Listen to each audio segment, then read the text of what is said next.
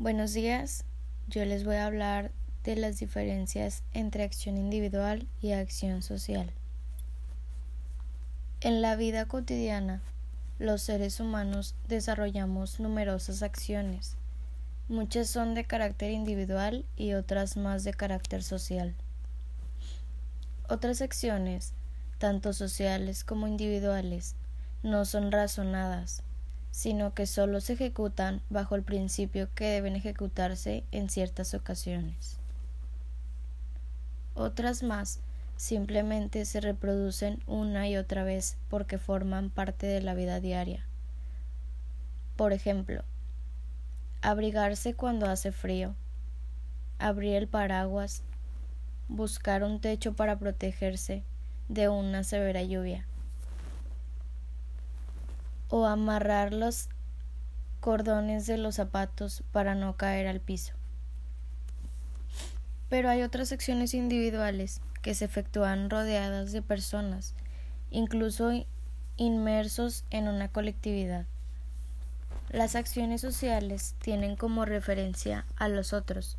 Se tratan de acciones con sentido y sentido significa dirección de manera similar al sentido de los automotores que transmitan por una avenida, los cuales guardan una dirección al norte, al sur, oriente o poniente. En algunos lugares habrá doble sentido. Insistamos, las acciones sociales tienen sentido porque se dirigen a los otros, ya sea porque se efectúan con toda intención y se dirigen hacia otro u otros. Las causas pueden ser diversas, también pueden expresarse de manera clara. Pensamos cuando se dicta sentencia o se emite un dictamen de un trabajo profesional a quien lo efectuó. Lo común a todas esas acciones es que se dirigen a los otros, sean cercanos, contemporáneos, sean amigos, familiares, sean vecinos, cercanos o lejanos.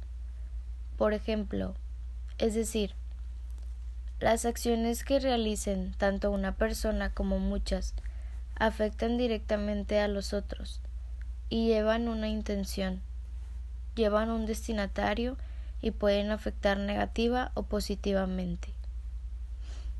Una acción social puede ser omisa o permitida y se orienta básicamente porque se destina a los otros.